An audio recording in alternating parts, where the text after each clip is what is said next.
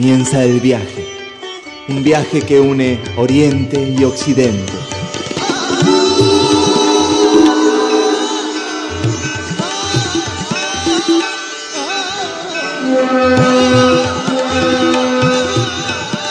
Un viaje lleno de magia y lleno de significados.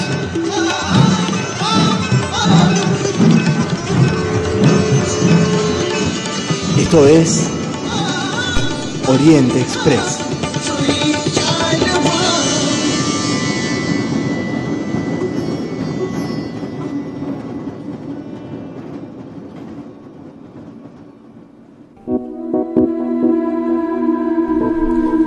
Buenas tardes a todos, bienvenidos a una nueva emisión de Oriente Express, el programa que une Oriente y Occidente. Hoy vamos a proponerles un, un viaje diferente, un viaje distinto, un viaje hacia una aproximación, diría yo, hacia los orígenes del yoga, ¿sí? una disciplina, el yoga con la que estamos familiarizados relativamente en, en Occidente, pero que vamos a, a descubrir a través del viaje de hoy, que quizá conoz- conozcamos solo un aspecto superficial del yoga y que el yoga en Oriente significa mucho más de aquello a lo que estamos acostumbrados, así que un poco por ahí va a pasar la propuesta de hoy, también vamos a poder disfrutar del vagón comedor y de alguna película, si es que alcanza el tiempo. Bienvenido Adrián, ¿cómo estás? ¿Qué tal Germán? ¿Cómo estás? Muchas gracias, gracias a todos por acompañarnos una vez más en este viaje, Eh, gracias a todos los que nos acompañan también durante la semana comunicándose con nosotros, eh, que se comunican a través del mail eloriente.express con doble s, eloriente.express arroba gmail.com eh, para dejarnos mensajes, inquietudes, opiniones, para proponernos música y nuevos temas. Y también a la gente que se comunica con nosotros al teléfono de la radio 482-3215 se pueden comunicar durante el programa. Agradecemos eh, especialmente a Sabina que se contactó esta semana con nosotros y que nos propuso y dio un poco el origen también a algunas de las ideas para el programa de hoy Exacto. que tiene que ver con el yoga. Y a Luciano, un colega de la radio eh, que integra el staff de la secta del Cordero, que bueno nos hace nos ha acercado opiniones y propuestas y, Y un poco de música un poco también. de música, así que le, le estamos muy agradecidos. La secta del cordel, el programa de Luciana, recordamos va los viernes de 21 a 23. Así ¿sí? es, en esta casa, Radio en esta radio. Sur. Está Manuel también, Ah, nuestro Manuel, operador, nuestro que forma parte de, forma supuesto. parte de ese programa. Y le queremos agradecer especialmente a los oyentes, discúlpame Adri la, la- la digresión, pero les queremos agradecer muy especialmente porque realmente notamos que hay un, un feedback con los oyentes que nos están aportando cada vez más temas y, y estamos contentos. Con eso. Nos interesa que sigan participando a través del mail, eloriente.express.gmail.com porque de alguna manera el programa se enriquece con, Se con lo que ustedes aportan y- y, queremos saber qué es lo que a ustedes les interesa, qué, qué cosas les generan curiosidad, qué cosas tienen algún tipo de confusión. Algunos oyentes nos, nos, nos escriben por ahí diciéndonos que, que conocen solo superficialmente algunos temas como este que vamos a tratar hoy acerca del origen del yoga. Así que está, eh, está bueno y vemos que eso se va, se va enriqueciendo con el correr de los programas. Así es. Queremos aprovechar también para invitarlos hoy a, a- a una charla, para compartir con ustedes eh, una invitación a las 18.30 horas de hoy, a las 6 y media de la tarde de hoy, en el aula D, en el segundo subsuelo de la Facultad de Humanidades, en 48617, ¿sí? el aula D de la Facultad de Humanidades. Va a estar disertando el doctor Gabriel Bollini, que es docente y es investigador de la Universidad Nacional de La Plata, es antropólogo, y va a dar una charla titulada La India vista por un antropólogo. Seguramente lo hemos, hemos tenido oportunidad de escucharlo a Gabriel en otras, en otras, en otras conferencias, en otros seminarios que ha Sí. dictado, y siempre, siempre muy interesante. Muy E incluso hoy, a raíz de esto, Adrián, tuviste oportunidad de estar con él y hacerle una pequeña entrevista que la vamos a Así incluir en el, en el programa de hoy. Así que les recordamos, 18.30 horas, aula D, segundo subsuelo de la Facultad de Humanidades, la India vista por un antropólogo, a cargo del doctor Gabriel Bollini. La veo Benedetta, Cecilia, Elena, Eugenia, Santiago. Manuel, Todos. Adriana Camilado, ¿estamos listos para partir entonces? Estamos. Partimos.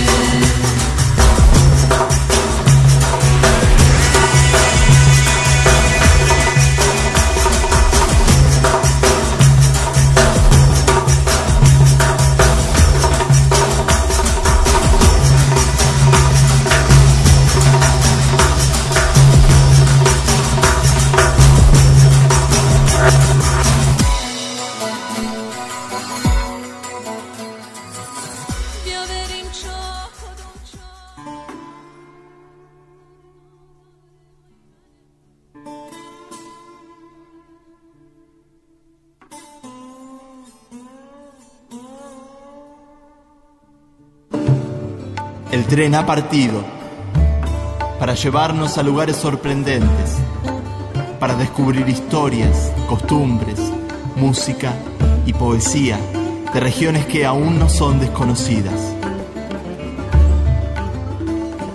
Subite al Oriente Express.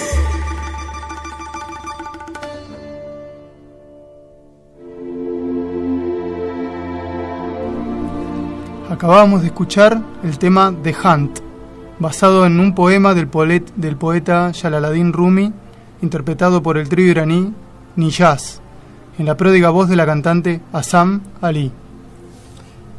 Agradecemos a Santiago, responsable de la buena música que se escucha acá a bordo del, del Oriente Express y Sí, parece buena. que tenemos una linda selección preparada, preparada para hoy. Pero les, les comentaba al inicio del programa que la idea de hoy es aproximarnos un poco al, al origen del yoga. ¿sí? Supuestamente conocemos algo acerca del yoga, en el occidente está bastante difundido, bastante generalizado, pero a poco que profundicemos nos vamos a dar cuenta que en realidad tenemos una versión un tanto, un tanto diferente. parcial. Un tanto parcial, sí. Como punto de partida podemos decir que, que, como para ir poniéndonos en contexto, que, que en Oriente no se puede marcar un límite entre el cuerpo y la mente, o entre mente y alma. No, no, no, no, se, puede separar mente-cuerpo y no se puede separar mente, cuerpo y alma. Porque están entremezclados, están interconectados, están unidos, están tan interconectados, tan unidos están que en, en realidad son una sola cosa. Digamos, el ser humano lo separa, lo divide en ese afán clasificador propio también de la ciencia en Occidente, en diferentes cosas y las vive por separado, pero en realidad son una única cosa, o eso es lo que se cree en Oriente. Donde hay mente hay cuerpo, donde hay cuerpo hay alma, donde hay alma hay mente. Nuestra experiencia diaria, sin embargo, pareciera pasar por otro, por otro carril y, y- observamos una gran separación entre las tres. Cuando estamos ocupados generalmente en una actividad mental no somos conscientes del cuerpo, cuando nos ocupamos del cuerpo perdemos de vista el alma. El yoga es precisamente una ciencia que busca liberar el alma llevando la conciencia, el cuerpo y la mente a un estado de integración. La propia etimología de la palabra yoga da cuenta de ello porque proviene de la raíz sánscrita yug, que significa precisamente unión. Exactamente, Germán, sí. En Occidente todo el mundo tiene alguna idea de lo que es el yoga. En los últimos años se ha hecho muy popular, no solo acá en Argentina, sino en Occidente en general. Hay un montón de lugares donde se practica yoga. Ajá. Y todo el mundo tiene su idea de qué es el yoga. Para algunos es una religión oriental. Para otros es un extenuante entrenamiento. En realidad ninguna de estas percepciones es del todo ciertas, porque en un sentido amplio el yoga es esto y mucho más. Como decías recién, Germán, el para el hinduismo se llama yoga a todo camino que lleva a la liberación, como llaman los hindúes liberación moksha en sánscrito. En un sentido más estricto, sí, el yoga son los medios, las técnicas adecuadas para alcanzar esta liberación. Sí, medios y técnicas adecuadas que no se agotan en las que nosotros conocemos, en las No, posturas, en no. las asanas, sino que va Eso mucho es más parte, allá. es parte de las técnicas del yoga. En Argentina hay diferentes, después las vamos a nombrar, diferentes técnicas para, para llevar adelante el yoga. En India hay más. Ujú. En, en Oriente se manejan otras técnicas que acá en Occidente no se conocen, pero bueno, esto ya lo vamos a mencionar en todo un rato. Podríamos decir que el yoga es un, es un lugar entre la meditación, la oración y el ejercicio saludable. Porque como decías recién, para los hindúes no hay una separación entre cuerpo, mente y alma. El espíritu forma parte del cuerpo y el cuerpo forma parte del espíritu. Entonces, lo saludable tiene que ver con la oración y con la meditación. La filosofía hindú, como estructura filosófica, no persigue la verdad. Para ellos la verdad es solo un instrumento. Lo valioso, lo valorable es la liberación, es moksha. Y el yoga es el medio adecuado Para para, los esa- hindúes para esa alcanzar liberación. esa liberación. La conquista de esta libertad, según ellos, según los hindúes, según la filosofía hindú, es a través del desapego. Este para el hinduismo es el camino, el único camino posible para conquistarse uno mismo, a uno mismo, para trascender la materia, para trascender el cuerpo físico y para volverse uno con su verdadero yo.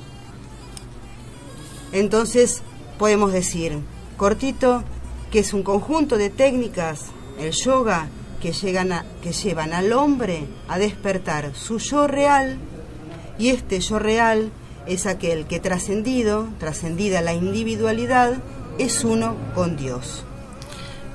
Hola Santiago, hola Germán. Bienvenida Elena, ¿cómo estás? estoy sumando. Hola. Cecilia.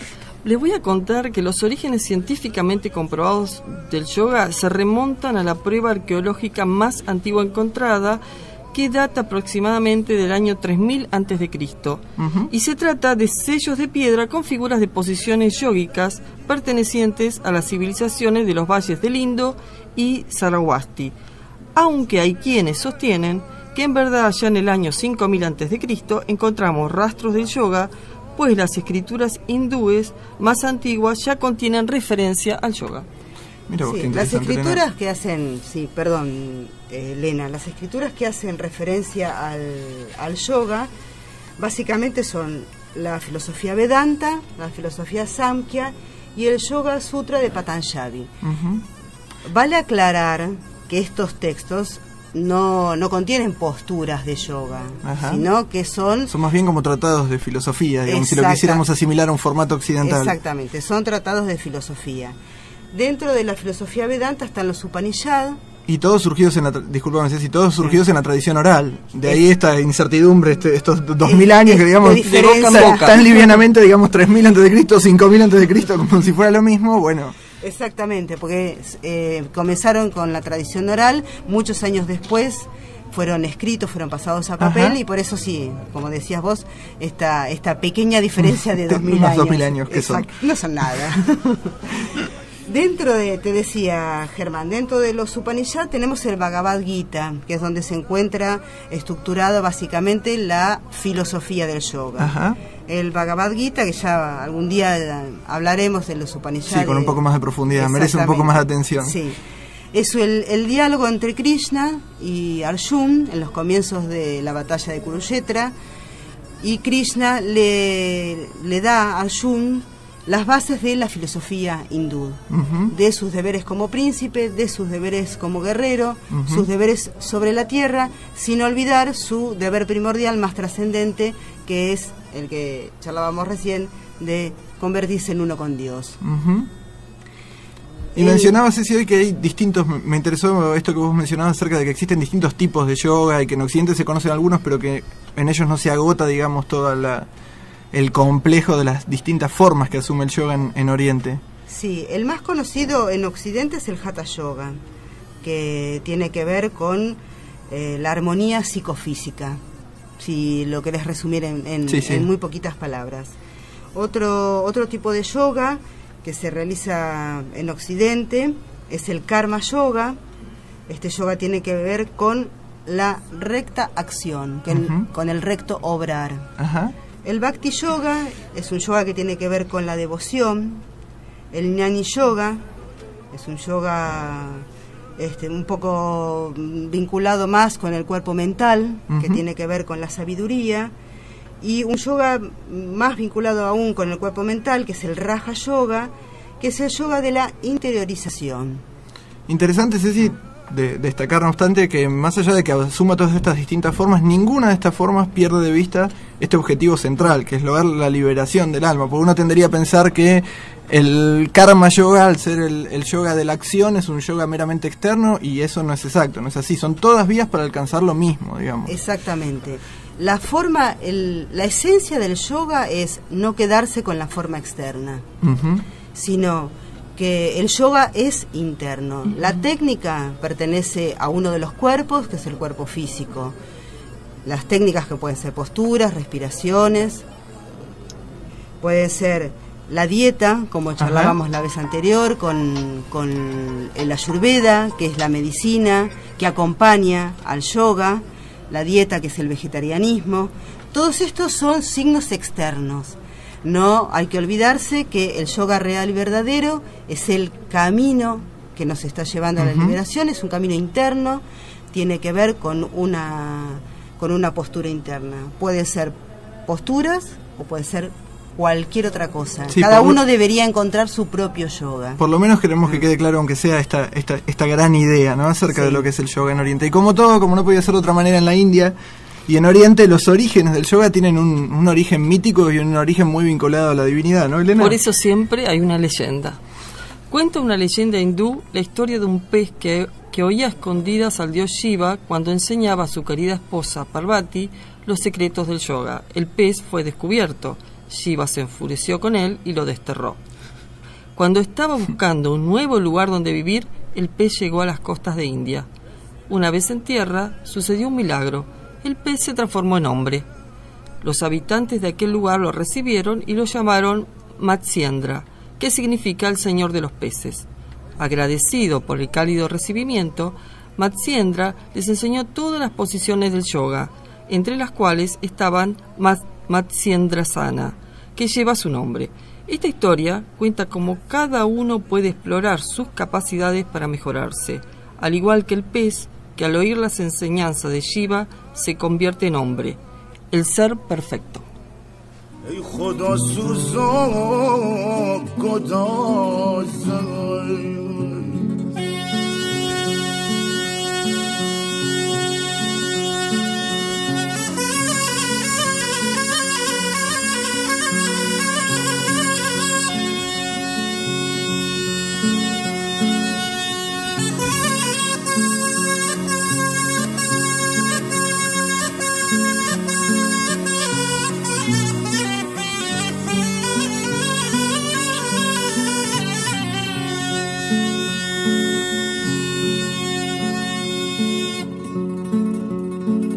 ای خدا سوزا گدازای آی مرگی که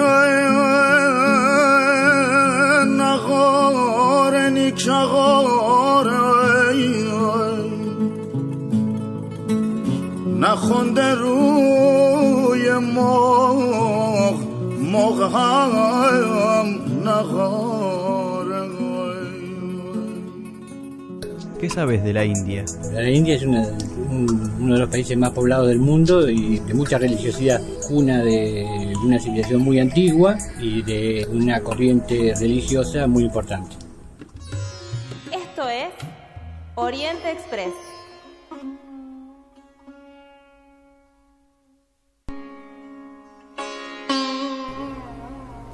Se cree que Patanjali, uno de los padres del yoga, vivió en el siglo II a.C. en la India y nos dejó una obra de enorme importancia y vigencia aún en nuestros días conocida como los Yoga Sutras.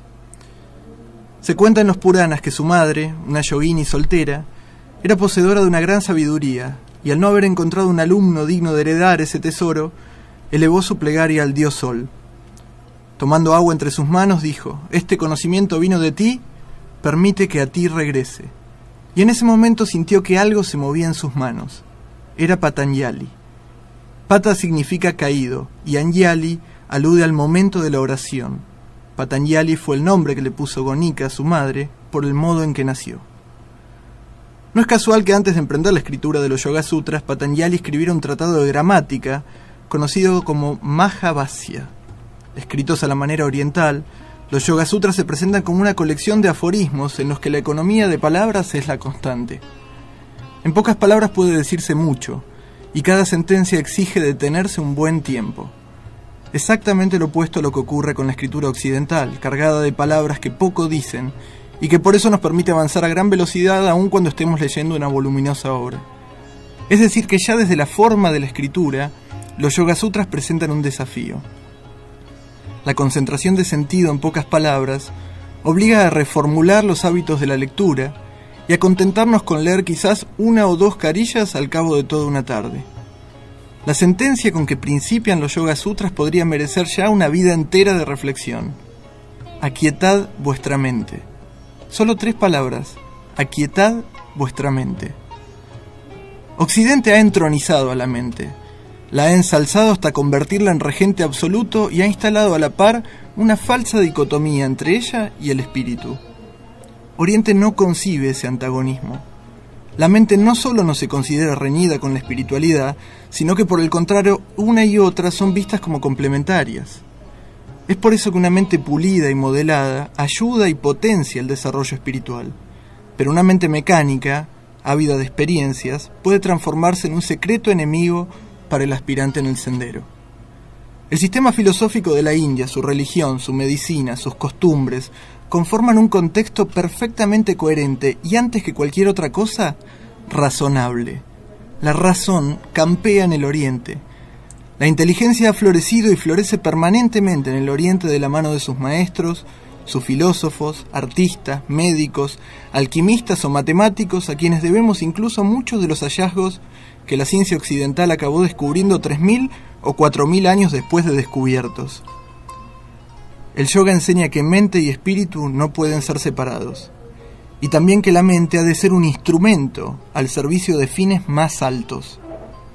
Hacer de la mente un fin en sí misma no ha generado sino confusión, angustia y pérdida de sentido en este, nuestro occidente agobiado.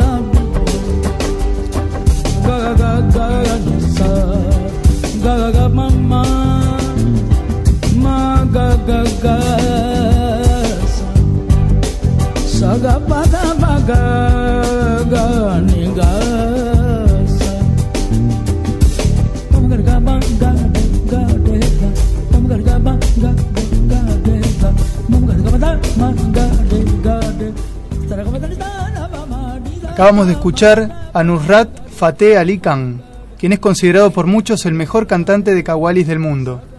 El kawali es una forma sufi de música devocional, conformada por una fusión de ritmos árabes e indios. Nusrat interpreta en esta ocasión junto a Michael Brook el tema Intoxicated. En la tradición sufi el término intoxicado se utiliza comúnmente para referirse a la intoxicación de Dios. Y si tienen la oportunidad de ver algún video, Les recomiendo que lo vean porque es hermoso ver cantar a Nusrat Fateh Ali Khan. Gracias, Santiago. Iba, a decir exactamente lo mismo. Me, me sacaste la palabra de la boca porque realmente es un espectáculo verlo cantar, ver la, la- la expresión del rostro, la alegría mientras canta, el movimiento de la que hace con las manos al cantar es realmente bellísimo. Pero estuvimos hablando recién acerca del yoga, del nacimiento, del origen del yoga y una, un buen tema que, que tiene que ver con esto es ver un poco de cómo se produjo la recepción del yoga aquí, aquí en Occidente. Y, en razón de eso tuviste la oportunidad de hacer una entrevista. Adri, contanos un poco. Así es, nos encontramos con Gabriel Bollini, que hoy ya mencionamos, va a dar una charla a la tarde. Eh, Gabriel Bollini es profesor de yoga y nos acercó un poco eh, a responder estas cuestiones de, además de cómo se originó el yoga, cómo llegó hasta Occidente, qué clase de yoga, qué, a qué accesibilidad tenemos nosotros al yoga y qué, qué beneficios también podemos obtener. Bien interesante, Este, bueno, Así que escuchamos. vamos a escucharlo. Dale. Hola Gabriel, bienvenido. Muchas gracias por estar con nosotros. Gracias a vos, Adrián. Ah, Gracias por invitarme. Eh, te invitamos porque vos sos profesor de yoga y queríamos saber un poco más, sobre todo del yoga eh, acá en Occidente. Queremos saber cómo llega el yoga a Occidente y qué transformaciones sufre desde que llega. El yoga a Occidente llega en varias etapas, no llega en una sola etapa. Cuando los ingleses eh, colonizan la India, se encuentran con un sistema social, político, cultural, espiritual y religioso bastante novedoso, bastante ajeno a la composición consciente que tenía la Inglaterra victoriana, con un esquema muy materialista e industrialista. El yoga, digamos, tiene como cuatro o cinco oleadas diferentes a lo largo de la historia, cada una de ellas vinculada también con los cambios que Occidente realiza.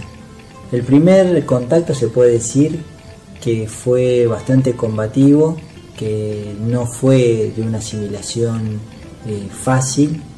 Tengan en cuenta que el esquema corporal de Occidente, incluso hasta la misma ropa del siglo XVIII, del siglo XIX, principio del siglo XX, ha sido de una rigidez muy grande y que el esquema corporal en general, debido a las tradiciones judío-cristianas, no tenían una dinámica muy compatible con el planteo que hace el yoga. Eso fue el primer gran escollo. Sin embargo, a lo largo de la década del 40 y del 50, aparecen una serie de estudios sobre Oriente en particular, y es ahí donde se podría decir se abre la segunda puerta, donde eh, la meditación abre la mente a Occidente para un eh, desarrollo consciente mayor. Ahí hay una segunda oleada con respecto al yoga, y después aparecen otro tipo de yogas, como por ejemplo la ida de Vivekananda al Congreso en Chicago, que revolucionó con sus conceptos del Vedanta, eh, la apertura de Yogananda también, los viajes de Meher Baba hacia Occidente eh, a principios del siglo XX, donde ya, digamos, se puede decir hay una apertura muy grande y ahora actualmente cada vez más. ¿Y la meditación es parte del yoga? La meditación y la concentración son más que técnicas, como se las ha descrito en Occidente, estados de conciencia, es una manera de enfocar la mente. Y mm, para alguien que hoy en día quiere hacer eh, un yoga como una disciplina física, pero también que lo armonice mentalmente, ¿es posible eso, digamos, acá en nuestro entorno? ¿Ha llegado ese yoga o es un yoga meramente físico? El yoga tiene que ver básicamente con el enfoque que le da el instructor, porque el yoga en sí mismo es muy amplio. Yo considero que si no hay unidad mente-cuerpo, es muy difícil que haya yoga. Puede haber una buena gimnasia y que sea una gimnasia bien y que sea beneficiosa. Pero yo creo que el verdadero yoga tiene como una base principal la unión mente-cuerpo y el trabajo básicamente con la energía. El cuerpo de energía está constituido por una serie de elementos llamados chakras que se mm, constituyen por la confluencia de corrientes de energía y esto es, este, es formativo de acuerdo a la estructura mental de cada persona, su formación familiar, está muy influido por el medio y a partir de ahí sí se puede hablar de, de yoga. ¿no? Por último, ¿resulta compatible el yoga con otras disciplinas como Tai Chi, Aikido, otras disciplinas orientales que han llegado hasta acá? Sí, que yo digamos, eh, hago muchísimo hincapié en el instructor, o sea, quién enseña, el qué. son todas disciplinas que tienen principios más o menos similares, que la búsqueda de la unión y la armonía interna. Pero mucho tiene que ver el enfoque que le da el instructor y mucho tiene que ver la manera en que la persona, digamos, entrega el trabajo.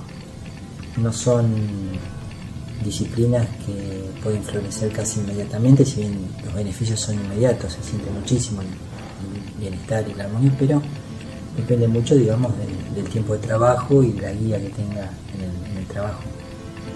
Bueno, Gabriel, te agradecemos mucho y con- esperamos contar otra vez con tu presencia en nuestro programa. Bueno, les quiero agradecer la invitación y felicitarlos por el, por el programa que realmente es muy, muy, está muy bien llevado y es muy, muy lindo realmente. Gracias.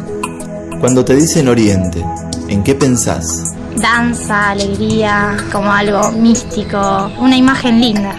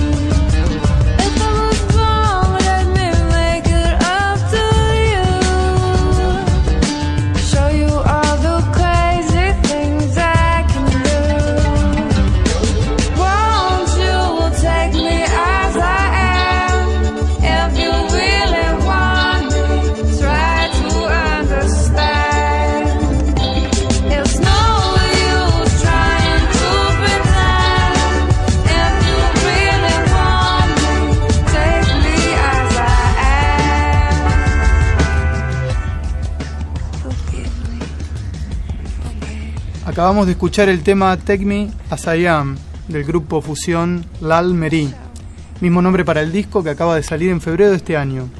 Ellos buscan una fusión de los sonidos tradicionales, de la música tradicional, con los nuevos sonidos. Muy lindo, muy, muy bueno. Muchas gracias, Sam, por, esta, por compartir esta información también de, de los temas que la verdad que es muy interesante. Bueno, estamos con Santiago, Benedetta. Hola. ¿Cómo estás, Bene? Muy bien. Nos juntamos y vimos una película que se llama Niños del Cielo. Es una película que quizás muchos ya la han visto. eh, es de hace algunos años. Eh, Santiago nos va, nos va a contar un poco acerca de esta película. Sí, la película es del año 97, ya tiene sus años, pero bueno, eh, llegó acá a los cines de La Plata, llegó, se, se emitió en el Cinema City. Es de origen iraní, el director es Majid Majidi. El título original es Bachecha Ye Aseman. Y bueno, Niños del Cielo se centra en la historia de dos hermanitos y en su lucha por conseguir un par de zapatillas para ir a la escuela. Ali tiene 10 años, es el hermano mayor, y cuando regresa de haber llevado a arreglar los zapatitos de su hermana, los pierde. Bueno, no los pierde. Ustedes cuando la vean se van a dar cuenta, pero bueno, como saben, eh, que en- como los chicos saben que en la casa tendrán, o sea, no tendrán el dinero hasta fin de mes, claro, son muy pobres. Es eh, transcurre en Teherán, en, en los suburbios de, de la capital de Irán. Eh, bueno, como saben que no tendrán dinero hasta fin de mes y temen el castigo, pero también temen la preocupación y, y- y, digamos y el no poder resolver la situación de los padres, eh, entonces Bueno, ¿qué pasa? Sara no tiene zapatillas, zapatillitas para ir a la escuela. Entonces deciden compartir los zapatitos, lo- las zapatillas de Ali.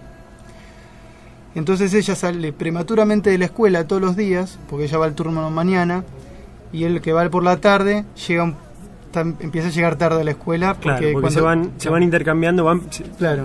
Ali le va prestando los zapatos a la hermana, porque aparte se siente responsable para compartir, bueno. Eh, es como un, un vínculo muy profundo de, de amor y de soli- solidaridad en la adversidad, ¿no? Algo, una historia que parece muy chiquitita, muy sencilla, Sí, sí, ya pero habla de que zapatitos. en el mundo, claro, de estos niños es, es un, es un gran giro en sus vidas, ¿no? Sí, además se puede hablar de muchas cosas en la película y yo admiro cuando se hacen ciertas elecciones de tocar temas como eso, Ajá. porque en, el director nos muestra los niños de una forma tan simple y verdadera que casi revelando unos atributos divinos en lo humano. Y estos niños lo encarnan. Ellos no se preocupan, como bien dijiste vos, Santi, de, por los zapatos. Se ocupan de no generarle dolor a los padres, que ya tienen una vida difícil. Y se sacrifican por ellos. Ujú. Lo respetan y obedecen y cumplen sus deberes de niño. Pero lo que más me impactó es el sac- que el sacrificio está hecho en silencio y por amor. Y como la película no tiene muchos artificios, deja lugar para que el espectador los vea. Exactamente. La película es como que da lugar con una historia que no, que no está plagada de, muchas situaciones, sino de situaciones contundentes que muestran la, el amor incondicional de estos niños entre sí, eh, el respeto que tienen por sus padres eh, y también la solidaridad, la solidaridad que tienen en, en una situación familiar muy difícil porque es una familia muy pobre. Y los Eh, códigos entre ellos aparte, porque se respetan, se, o sea, no, no cuentan a los padres, pero no dejan de respetarlos por no contarle a los padres toda esta situación. No, se hacen cargo, se hacen Sí. cargo del problema. Y hoy en día, donde tanto se escucha de los derechos de los niños, los derechos de los niños, esta película habla también de las obligaciones y la responsabilidad de los niños, cosa que una cosa no quita la otra, pero no se habla tanto y es y hoy en día acá en Occidente hay bastantes problemas con, con ese tema y es muy lindo en esta película. Y también creo que la película que ganó el Festival de, de Cine Internacional de Montreal en el 97 llega a un público occidental a pesar de hablar de un tema que es típicamente oriental, que es de la obediencia del hijo hacia el padre, también por su sinceridad, porque las personas que actúan encarnan el sacrificio y la obediencia y no lo repiten por un guion. Y a nosotros, más allá de lo cultural, nos llega esta verdad de vida vivida. Claro, parece un documental por momentos. Y sí, tiene la fuerza para tocarnos el corazón y despertarnos unas calidades dormidas que poseemos. Bueno, vale decir que el actor principal, Ali, no es actor, es un chico sin experiencia actoral, también el padre, eh, y hay como, está eso, encarnan realmente... eh, Valores que tienen adentro. Claro, la- o sea, las cosas que viven cotidianamente. Eh, Sí, y es como yo, por ejemplo, he encontrado alguna similitud en- con el cine que se produjo en el posguerra en Italia, el neorealismo, que también, eh, digamos, tomaba unos actores de la calle y, mm, y elegía, digamos, los escenarios eran lo que la guerra había dejado, claro, así como en sin este caso. disfrazar nada. Claro, eh, son las callejuelas de Teherán y los niños son, son ellos mismos. Y, la y quizá tal vez esta gente eh, de verdad por amor nos generó dolor a otros. O sea que realmente nos los puede transmitir porque, Porque lo hicieron. lo han hecho. Sí, y también el rescato de esta película que, mm, que sin especular con- sobre el dolor nos sugieren que, tam- que no solamente la felicidad es digna de ser vivida, el sufrimiento abarca un área mucho más amplia y su función no es meramente negativo e inútil como nuestra cultura nos acostumbra a creer. Y sin caer en la retórica de que el dolor nos impulsa a mirar más allá, simplemente el dolor como el placer es un aspecto de la vida y, y nos muestra cómo de momentos difíciles, dolorosos, puede surgir algo creativo y poético y bello sobre todo, como esta película. Así y como el ser humano, a pesar de situaciones difíciles, es capaz de mantenerse honesto, espontáneo y puro. Bueno, algo particular de esta película, que alrededor de esta historia de, de las zapatillas perdidas, es que se centra mucho también en los pies. Se ve mucho, todo el tiempo está la mirada de los chicos puestas en los pies. Y los pies es, algo interesante eh, cómo lo definen, porque los pies, que físicamente son la zona más baja del cuerpo, en muchas culturas, sobre todo las orientales, desde el punto de vista espiritual, son la zona más alta. Y físicamente los, los pies recorren todo, lo bueno, lo malo, lo bello, lo feo, lo limpio, lo sucio, pero los pies siguen estando siempre por encima de todo. ¿no? Sí. sí, bueno, sí, eso es algo muy, muy lindo que tiene esta película también como una metáfora de todo lo que vemos en que viven estos chicos. Y sí, digamos que, que estos chicos realmente son ellos mismos y se ve porque sonríen, miran y lloran como realmente lo hacen. Y, Sí, se siente, y se así- siente esa... sí, Y nos se lo hacen hacer a nosotros.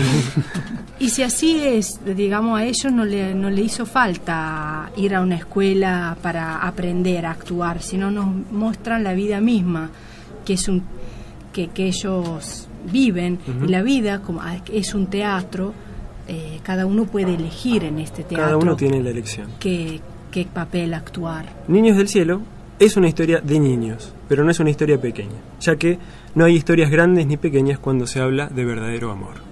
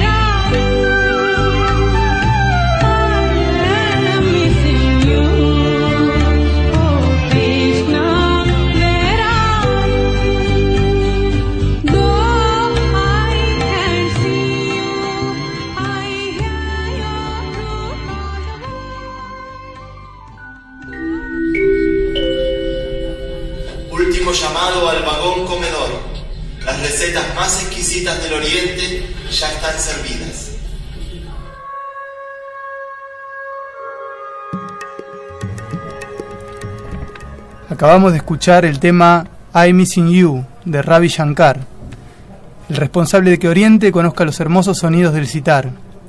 El disco Shankar Family and Friends es de 1974, se lo catalogó entonces como Indian Jazz. Los arreglos son de George Harrison y la letra es del mismo Ravi Shankar, que a diferencia de lo que podríamos imaginar por el título I Missing You, te echo de menos, el tema está dedicado a Lord Krishna, la encarnación de Dios para el hinduismo. Hoy el vagón comedor se detiene en el arte de comer. Se dice que en el mundo hay tres formas de comer. El 40% come con la mano, 30% utiliza cuchillo y tenedor y un 30% palillos. Nos parece increíble, pero es así. O sea que el 70% de la población mundial come de manera no ortodoxa o no, no habitual, que es para nosotros el cuchillo y tenedor. Sí, a nosotros nos Somos minoría en el mundo. Nos horroriza pensar esto, Pero la realidad es esa. Perdón, Por ejemplo, perdón, ¿cu- ¿cuántos somos? 30%, 30%. 30% y 30% palillos. Hola Eugenia, ¿cómo andás? ¿Qué tal chicos? ¿Cómo andan? ¿Vos sabés algo de este tema? Eh, sí, bueno, mira, te cuento que mm, eh, los palillos son, fueron inventados por, por los chinos en la dinastía Yan de hace más de 3.000 años. Ya se comenzaron a utilizar. Eh, y bueno, en cuanto a cómo, cómo se inventaron los palillos, se suponen que, al tostar las comidas eh, solían romper ramas de árbol o de bambú y las utilizaban como un instrumento para ingerir las comidas. Los palillos son realmente muy sencillos, pero los chinos sí eh, los elaboraron con diversos materiales, con diferentes y variados dibujos. Por ejemplo, hace más de 2000 años ya había palillos hechos con dientes de elefantes. Qué bárbaro. ¿eh? Y también, por ejemplo, las familias eh, imperiales se diferenciaban, así como los ricos que utilizaban eh, palillos hechos de oro, de jade, de coral. Esto es realmente sorprendente. Qué paquetería. Sí, Sí, realmente una, una paquetería. Sí, hay un detalle también con, con la cuestión de los palillos. Los, los chinos tienen dentro de, de su gastronomía tradicional un montón de etiquetas. Tienen que en cuenta, toman en cuenta no solo el material de los palillos, sino también toman en cuenta las estaciones del año, las festividades, incluso los días de la semana para seleccionar los diferentes platos, los diferentes condimentos, los ingredientes que van a usar para confeccionar la comida. Según la época del año, según la clase social, según el sexo, el material con que estaban hechos los palillos era diferente. La forma en que preparan los alimentos, en que las sirven en la mesa y el- el- los detalles para seleccionarlos tienen que ver con una estructura de salud, con un sistema de salud mucho más amplio que en el que la comida es parte de este sistema de mira. salud. Vos, vos sabés que en Occidente nosotros pensamos que hace mucho tiempo se usa el, cuchillo y el tenedor. En realidad recién a partir del siglo XI este, se comienza el uso este, que viene desde Constantinopla a Venecia. Eh, anteriormente se comía con la mano, salvo la gente adinerada que comía con guantes. Con guantes. ¿De qué material eran los guantes? Ah, no sé. No lo sé. Y además se había prohibido hasta el siglo XVIII que se generaliza el uso del cuchillo y el tenedor, el tenedor por la forma que tenía de tridente, bueno, por el tema de que parecía la, la- se asociaba a la clásica imagen del diablo. O sea que es una cuestión reciente lo del cuchillo Muy y tenedor. reciente. Siglo sí, XVIII. sí. Siglo XVIII. Y después tenemos la costumbre de, de la mayor parte del mundo, que es el 40% en proporciones de estas tres divisiones que estamos contando, que es comer con la mano. Y como nosotros estamos este, muy, muy este, eh, contentos, disfrutando del viaje en la India, le vamos a contar que en la India se come con la mano, con este, tres dedos, y que tienen distintas formas este, de, de usarlo según sea en el norte o en el sur, según el tipo de comida. Si tienen este, un curry o especies, este, mezclas más espesas o, más, o menos espesas, se puede mm, ensuciar tres eh, cuartas partes de los dedos o en el sur toda la mano, pero siempre las manos están impecables, las uñas están limpias, todo es impecable porque en la India hay una etiqueta en la mesa, sea la gente súper humilde, de o un nivel social mucho mejor, o incluso en los restaurantes se cumplen con determinadas etiquetas. Tengo una pregunta, ¿comen con las dos manos? Comen con una sola mano que es la derecha. Ah. Y Únicamente con la mano derecha. Únicamente con la mano derecha, porque la mano izquierda se utiliza para otro tipo, se considera como impura porque se usa para la higienización. Y además hay otro detalle más, que es que tampoco se puede saludar con la mano izquierda, sino que con la mano izquierda este no, no se No puede- se utiliza prácticamente. no Para el saludo para por la comida siempre O la, la sea, mano derecha. La elegancia emana naturalmente de las personas y no está atada al uso de los utensilios.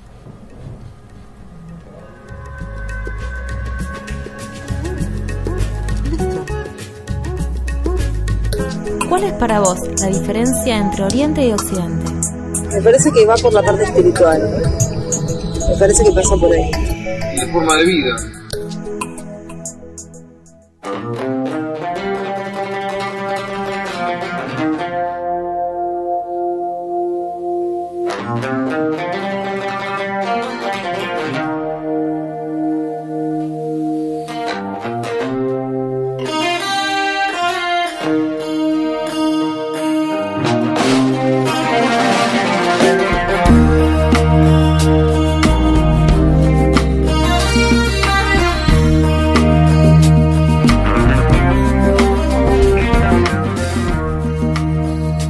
Tierra tiene sed de lluvia. Los hombres tienen sed de forma humana. Los hombres de los planos tienen sed de luz. Y los santos tienen sed de Dios. Es en el nacimiento que la sed puede atenuarse y una nueva sed ser concebida, hasta que la sed finalmente se ahoga en la unión. Las lluvias están acordes con los labios de la tierra y con las bocas de las raíces. Es por eso que Jafís dijo, no llores debido a la sed, sino para crear aún más sed. En la naturaleza nunca hay erosión, y tampoco la tierra ingrata dispersa la lluvia.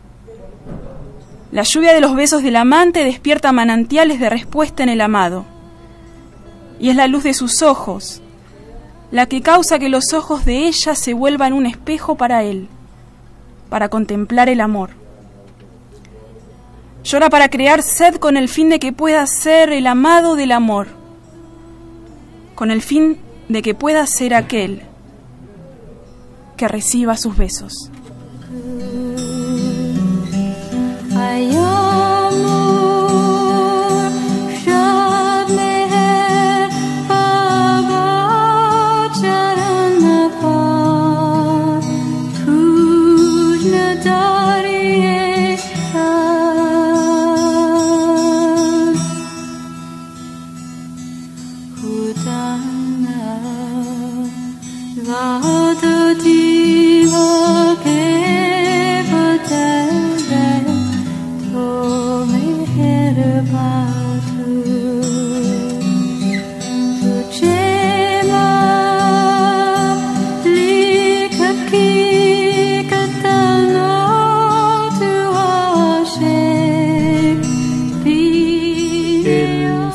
Que anteriormente leyó Eugenia fue tomado del libro Quédate con Dios, del poeta australiano Francis Bravason. Así es, Adrián, y llegamos al final de este nuevo viaje. En este Oriente Express les queremos recordar que están invitados a participar de, de la charla que va a dar, hoy el doctor Gabriel Bollini en el aula D de la Facultad de Humanidades, en el segundo subsuelo de la Facultad de Humanidades a las 18.30. La India vista por un antropólogo es el título de la charla. Agradecemos a Manuel, nuestro operador, por la colaboración, como siempre, muchas gracias. Y los esperamos la semana que viene para que se suban a bordo de este Oriente Express que parte desde Estación Sur los miércoles a las 16 horas. Gracias. Adiós.